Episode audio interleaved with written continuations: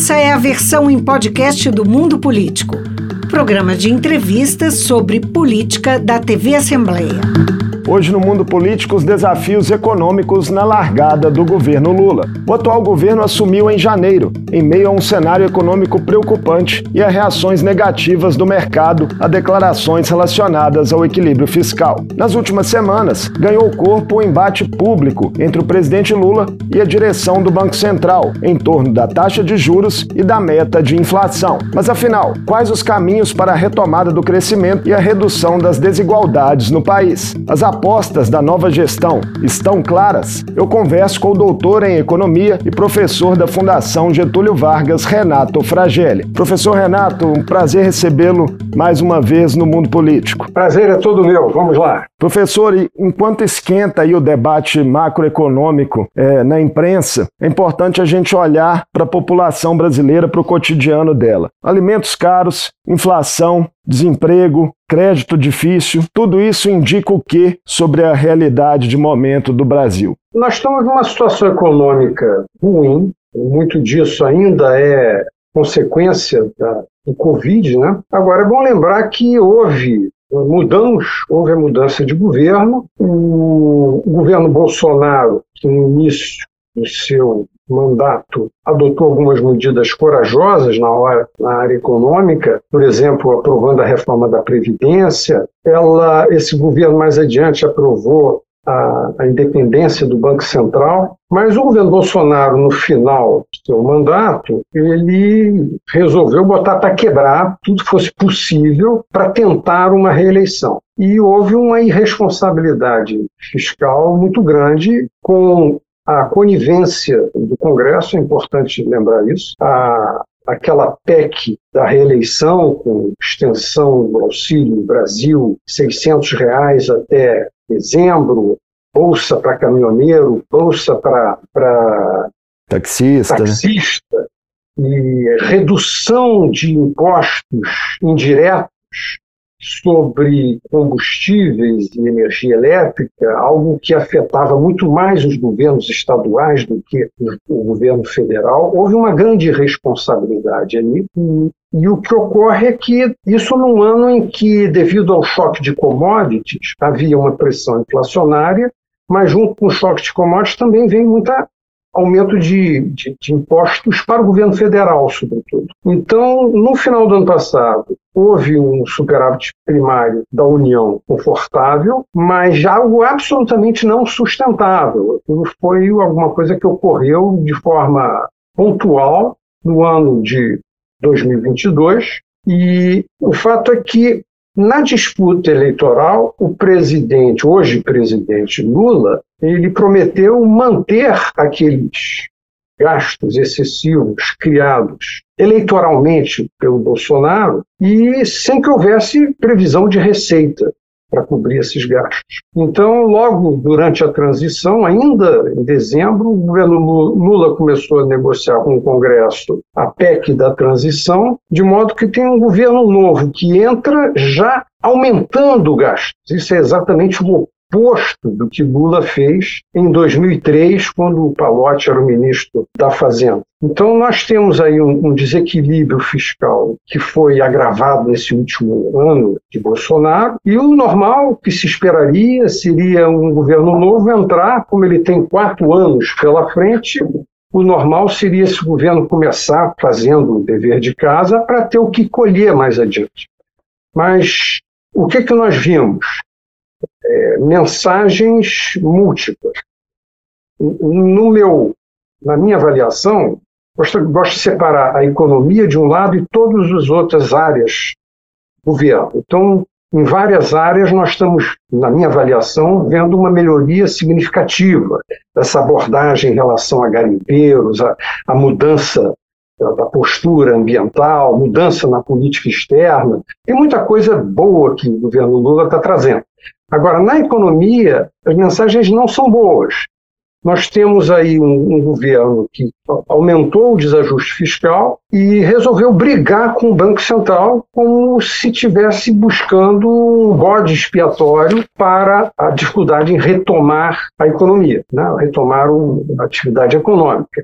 E com essa incerteza toda gerada por esse comportamento do, do presidente, eu acho impossível a economia voltar a retomar, porque é muita incerteza. Nós temos hoje no Brasil uma taxa de juros elevada e não é só apenas a taxa de juros fixada pelo Banco Central, que é uma taxa de juros nominal de curto prazo, mas aquela taxa de juros sobre títulos federais emitidos pela Secretaria do Tesouro, vendidos diretamente ao mercado, as NTNBs, que pagam hoje IPCA mais 6,30 ao ano.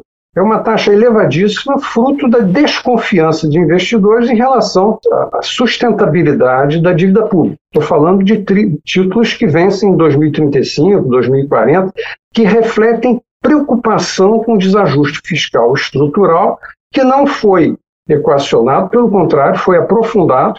O teto de gasto começou a ser solapado pelo Bolsonaro e a partir daí, o juro começou a subir, os juros longos começou a subir quando o Bolsonaro começou a solapar o teto de gasto, primeiro com aquela PEC dos precatórios, depois com a PEC eleitoral, e nada disso foi enfrentado até agora. O presidente Lula prefere entrar num cavalo de batalha com o Banco Central, como se o Banco Central fosse o culpado pela situação. Professor Renato, pois é, o que exatamente, na sua visão, quer o presidente Lula nesse embate das últimas semanas com a direção do BC? E por que nessa discussão de taxas de juros e meta de inflação importa tanto para os rumos da economia a médio prazo? A taxa de juros é fundamental para definir a atratividade de investimentos. Né? diante da possibilidade do empresário investir seus recursos no seu negócio ou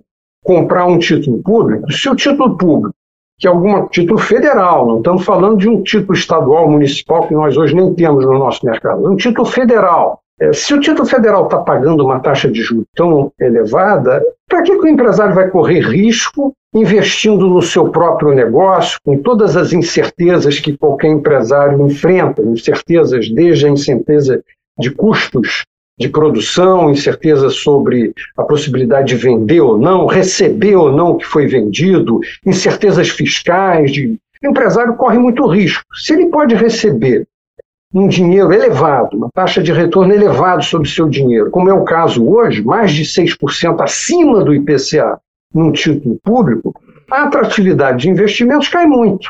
Então vai-se para uma economia estagnada onde o investimento não é recuperado e, consequentemente, a expansão da economia vai ser muito mais lenta, a geração de novos empregos muito mais lenta e todas as consequências daí decorrentes. Então, o juro alto é muito ruim para o país. Agora, o presidente não pode ficar atacando o Banco Central como se o Banco Central fosse o culpado.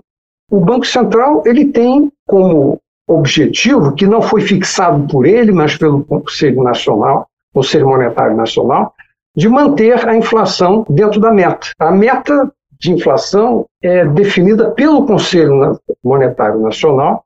Esse conselho é formado pelo, presi pelo presidente do Banco Central, pelo ministro da Fazenda e pelo ministro do Planejamento. São três membros.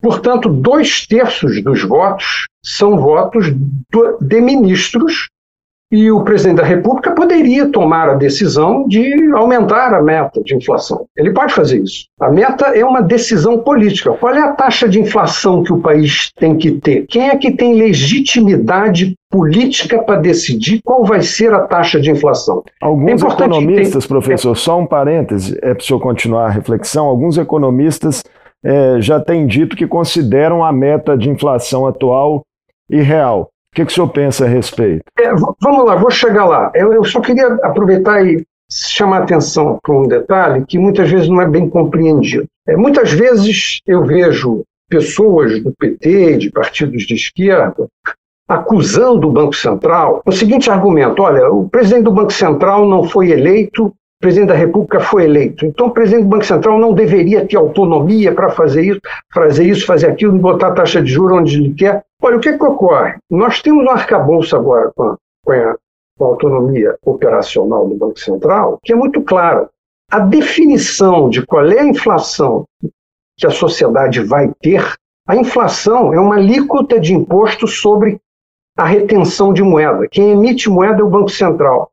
Então, se nós estamos com inflação de 10%, aquilo que nós conseguimos comprar por 100 reais em 1 de janeiro, nós vamos precisar de 110 reais para comprar em 31 de dezembro. Essa é uma inflação de 10% ao ano. Então, se nós perdemos poder aquisitivo ao reter moeda, quem é que ganha esse poder aquisitivo? É o Banco Central. Então, a taxa de inflação é uma alíquota de imposto. Quem tem legitimidade política para fixar a alíquota de imposto é quem foi eleito, é quem tem mandato popular, não é um tecnocrata no Banco Central. E isso está tá contemplado no arcabouço institucional que nós temos. O, o Conselho Monetário Nacional onde dois terços dos membros são ministros do governo, fixa a meta de inflação. O Banco Central só tem um terço dos votos. Então, o presidente da República fixa, através de seus ministros, politicamente, qual vai ser a taxa de inflação a ser atingida, com aquela margem de tolerância, e cabe ao Banco Central, cordatamente, submissamente, cumprir a ordem estabelecida pelo, pelo Conselho Monetário Nacional, onde o governo tem maioria. Então, quando o presidente da República ataca o Banco Central, ele está simplesmente fugindo da sua responsabilidade, porque ele poderia mudar a meta. O Banco Central ele se submete às decisões do Conselho Monetário Nacional. Agora, quando o presidente da República começa a criticar o nível da taxa de juro, ele está se metendo num assunto que é técnico. A definição de qual vai ser o nível de inflação, ou seja, a meta de inflação, é uma decisão política. Agora, uma vez tomada essa decisão política, vem um passo a seguinte que é técnico, que envolve abordagens macroeconômicas, modelos e uma, uma série de características ultra complexas, que são decisões tomadas tecnicamente pelos funcionários do Banco Central, pela equipe do Banco Central. Então, o presidente da República, ao atacar tecnicamente o Banco Central, ele está falando especificamente da taxa de juros, ele cria um tumulto nos mercados que dificulta a condução da política econômica. O, o, ministro da Fazenda Haddad, ele montou uma equipe que tem um projeto muito importante, que é o da reforma tributária, e o técnico que ele levou para lá é o Bernardo Apio, uma pessoa da maior qualificação, que entende profundamente desse assunto, a, a reforma tributária é uma agenda importantíssima do governo. O governo devia estar focando a sua atuação na reforma tributária e, em vez disso, está o presidente da República numa queda de braço com o Banco Central, como se o Banco Central fosse responsável pelo nível de juros. Então, é o seguinte: se o, banco, se o presidente da República acha que o juro é muito alto, então é ele que tome a decisão de subir a taxa de inflação da meta, sobe a meta, sabendo que no dia seguinte todos os jornais da República estamparão na primeira página: Lula manda Banco Central subir a taxa de inflação que, de, que reduz o poder de compra do povo. Assume a responsabilidade política dessa manchete nos jornais e não fica criando tumulto como ele está fazendo. O senhor citou a reforma tributária, a gente já vai falar mais dela. Mas só para a gente fechar esse assunto é, aí da polêmica entre o Planalto e o BC, em entrevista dada nesta segunda-feira ao programa Roda Viva da TV Cultura, o presidente é, do Banco Central, Roberto Campos Neto, fala abertamente de uma aproximação ao governo e acena com corte de juros no meio do ano. São declarações que podem contribuir para baixar a fervura nesse momento? O presidente do Banco Central ele, ele não quer entrar numa, numa, numa discussão aberta com o presidente da República. O presidente da República é, é que buscou essa, esse conflito. Ele buscou para. Eu avalio que para desviar a atenção, existem dificuldades mais profundas, que é onde é que nós vamos fazer uma, uma, um ajuste fiscal. É, o presidente falou muito corretamente que é importante botar o pobre dentro do orçamento, mas para se botar o pobre dentro do orçamento, é, importante, é, é necessário tirar o, risco, o rico do orçamento. Ou seja, quais são os, as despesas que beneficiam o rico que serão reduzidas, quais são os impostos que serão elevados. Isso é uma decisão política.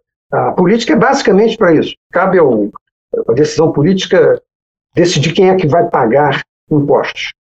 Então, eu avalio que quando o presidente da República, em vez de enfrentar isso, fica atacando o presidente do Banco Central, ele não está progredindo na, na verdadeira discussão que nos atinge, de que o país precisa. É uma prioridade né, declarada, e o senhor citou há pouco a reforma tributária, e é uma prioridade declarada dos ministros né, Fernando Haddad e Simone Tebet de ver essa reforma efetivamente aprovada ainda em 2023. Mas a gente sabe que é um tema complexo e historicamente travado ali no Congresso. Quais são os eixos centrais que o senhor acredita que o governo deve perseguir nessa, nessa reforma tributária? Boa pergunta. Vamos lá. A reforma, o Brasil tem uma estrutura tributária, sem exagero, caótica. É uma, uma estrutura tributária tão confusa que gera muita ineficiência econômica e também desigualdade social. Agora, é importante identificar os problemas separadamente. Então, no que diz respeito à ineficiência econômica, a solução do problema é a implantação de um imposto sobre valor adicionado chamado IVA. Existem duas propostas no Congresso que tratam do assunto. O debate está relativamente avançado. É a PEC 45 da Câmara, a PEC 110 no Senado. Eu imagino ser possível uma conciliação dessas duas PECs e se esse imposto sobre valor adicionado for implantado corretamente, porque existem pressões para que se faça isso com, com subterfúgios, com jeitinhos e aquela meia sola que não vai resolver o problema, mas o que está sendo tramitado é bom. O que está sendo tramitado é bom. Se essa PEC 45, por exemplo, for adotada, vai ser muito bom para o país. E, e, essa reforma da implantação do IVA, que é um imposto sobre consumo, ela tem vários benefícios. O primeiro é acabar com a, com a, com a guerra fiscal entre os estados, porque o imposto vai passar a ser pago no destino e não mais na origem. Então, aquilo que os estados faziam de roubar a empresa uma do outro para gerar industrialização em outros estados, oferecendo subsídios, é, é muito lógico. Um estado ganha ao tirar uma empresa de, de outro. Só que daqui a pouco o outro estado que perdeu vai lá e faz a mesma coisa. No final, os, governadores todos perdem receita e, e, as empresas se localizam geograficamente nos, nos, estados onde eles não têm a demanda, não têm as melhores condições de trabalho, só em busca de subsídios. Então, essa reforma acaba com isso. Essa reforma também facilitará a desoneração de exportações. Então, a indústria brasileira vai ser muito beneficiada se essa reforma for aprovada. Essa reforma também facilita desonerações de bens de capital para investimento, então que novamente ajuda a indústria. Então essa reforma é uma reforma importantíssima, é o IVA. Essa reforma é a primeira reforma tributária que não tem absolutamente nada a ver com a reforma tributária envolvendo imposto de renda. Então tem uma segunda reforma tributária que só deve começar a ser tramitada após a primeira terminar. Esse é o plano do ministro Haddad. Ele está certíssimo nisso.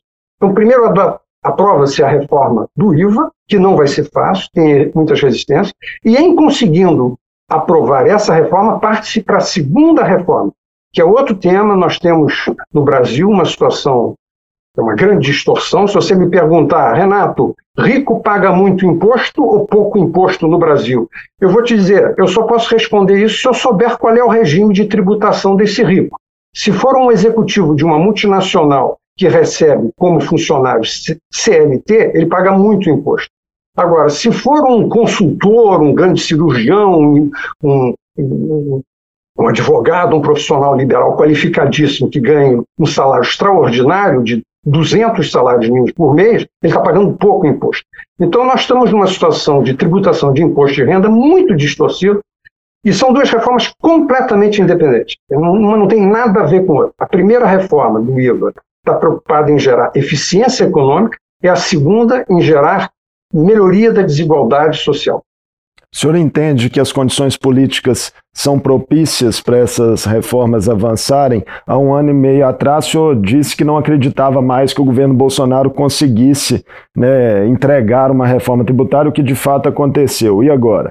O Brasil precisava de muitas reformas. Né? Desde, que, desde a redemocratização, muitas reformas precisavam ser feitas. E nós vimos alguns governos mais, outros menos, adotando reformas. Né?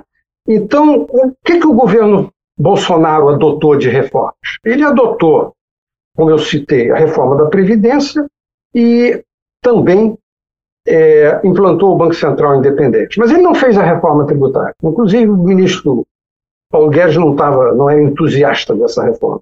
O governo Temer fez várias reformas. Ele, ele fez a, o, teto de gasto, ele fez a reforma política que, que diminuiu a, a multiplicação de partidos. O governo Temer ele fez também o fim da TJLP, do Banco Central, que subsidiava grandes empresas fez a reforma do ensino médio, o governo Temer fez reformas. Ele não chegou a fazer a reforma da, da, da, Previdência, porque houve aquele episódio lá dos Wesley, então aquela reforma foi interrompida. Então, onde estou querendo chegar? Cada governo tem feito algumas reformas, mas não consegue fazer todas. Então, eu tinha esperança de que o governo Lula se concentraria na reforma tributária. Ela gera eficiência econômica e gera, a segunda reforma vai gerar, se aprovada, melhoria da distribuição de renda. Então, para mim, se ele conseguir fazer essas duas reformas, já terá um resultado muito bom. Já será, terá sido um governo muito bom se ele conseguir implantar essas duas reformas tributárias. E é por isso que eu fico tão preocupado de ver o presidente da República gastando capital político, é, minando a credibilidade do seu próprio governo ao partir para o ataque contra o Banco Central.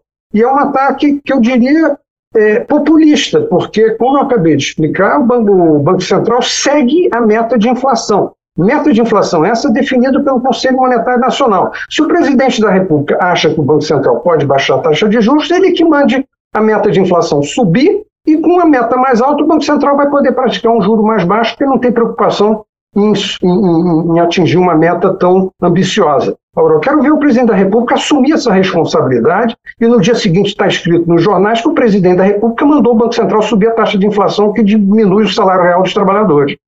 É, outra questão que também tem a ver com credibilidade é, diz respeito às mudanças de rumo na política externa, sobretudo sinalizações aí de prioridades da agenda ambiental. Essas questões podem repercutir, a seu ver, professor, positivamente na atração de investimentos que impactem a economia do país? O governo Bolsonaro, Bolsonaro, em várias áreas, foi desastroso. Na educação, no tratamento da pandemia, no meio ambiente, no, na política externa. O Bolsonaro chegou a fazer piadinhas sobre a primeira-dama da França. Isso é um desgaste. O Brasil virou um pária internacional. Então, o governo Lula está revertendo isso tudo, e isso é muito bom. Então, eu acho que na política externa está sendo feita a coisa certa, assim como na na, na política ambiental está sendo feita a coisa certa. Agora, sejamos francos, os problemas brasileiros são domésticos. Os problemas brasileiros não vão ser resolvidos no exterior. É, os, problemas brasileiros mais sérios serão resolvidos através de negociação entre brasileiros. O que o resto do mundo pode fazer para o Brasil faz pouca diferença, dada a, a, a, o grau de ineficiências e restrições que nós temos no Brasil, restrições essas que só podem ser rompidas por negociação entre brasileiros. Então eu vejo com simpatia nós temos uma política ambiental moderna e sensata, e é claro que isso ajuda a atrair capital estrangeiro de países que têm restrições a, a investir naqueles países que desrespeitam o meio ambiente, mas daí não vai sair muita coisa não em termos econômicos. O que tiraria o país da estagnação seria uma reforma tributária bem feita, um equacionamento do desequilíbrio fiscal estrutural de que nós estávamos falando, e isso não depende de estrangeiro. Isso depende exclusivamente de brasileiro, de uma boa liderança política para equacionar politicamente a tomada dessas decisões. Considerado todo o conjunto da nossa conversa, o senhor diria que para o final de 2023, o senhor acredita em uma situação econômica do país é, mais grave ou mais amena do que a desse início de ano? É, confesso que eu não sei responder essa pergunta, porque eu estava com muita esperança, não só eu, como os mercados. Né? Quando, logo depois das eleições, é, havia uma esperança, o mercado já começou a sinalizar a possibilidade do Banco Central baixar a taxa de juros já em meados do ano havia uma, uma, uma, sinalização, uma percepção de que Lula 2023 seria o mesmo Lula de 2003, é, moderado, querendo agir com, com bom senso. E muita gente ficou surpresa já a partir da PEC da transição, que é um aumento de gastos sem fonte de recursos prevista, e o problema foi agravado quando começa o governo e o Banco Central passa a ser a vítima do presidente da República. Especificamente, o presidente da República se, se, se referiu ao presidente do Banco Central como este cidadão, como se fosse um inimigo. Isso é uma sinalização muito ruim. Então, hoje nós temos um juro alto, juro nominal alto, praticado pelo Banco Central, e também o juro que sai dos leilões do Tesouro. Os juros que saem do leilão do Tesouro, das NTNBs, não são determinados pelo Banco Central, são determinados na negociação com o Tesouro. É, existem aspectos técnicos que pessoas menos que não são economistas, não são da área, não percebem. Mas vou dar um exemplo aqui. Há, está havendo uma dificuldade do Tesouro Nacional em rolar NTNBs, é, esses títulos vendidos, títulos de longo prazo vendidos pela Secretaria do Tesouro. Como o Tesouro Nacional não está aceitando pagar juros elevados, isso está levando a um encurtamento da dívida. Isso é perigoso. O Tesouro está usando os recursos da conta única do Tesouro no Banco Central para conseguir resgatar títulos e, e, esses recursos da conta única são finitos. É claro que isso pode ser feito, deve ser feito, mas isso tem limites. Então, enquanto o desajuste fiscal estrutural não for equacionado, a situação não vai mudar. E não é uma boa política externa que vai mudar isso. A política externa não mexe com esses aspectos que são puramente domésticos. Professor Renato, muito obrigado por mais essa conversa conosco aqui no Mundo Político. Foi um prazer. Eu conversei com o economista e professor da Fundação Getúlio Vargas, Renato Fragelli.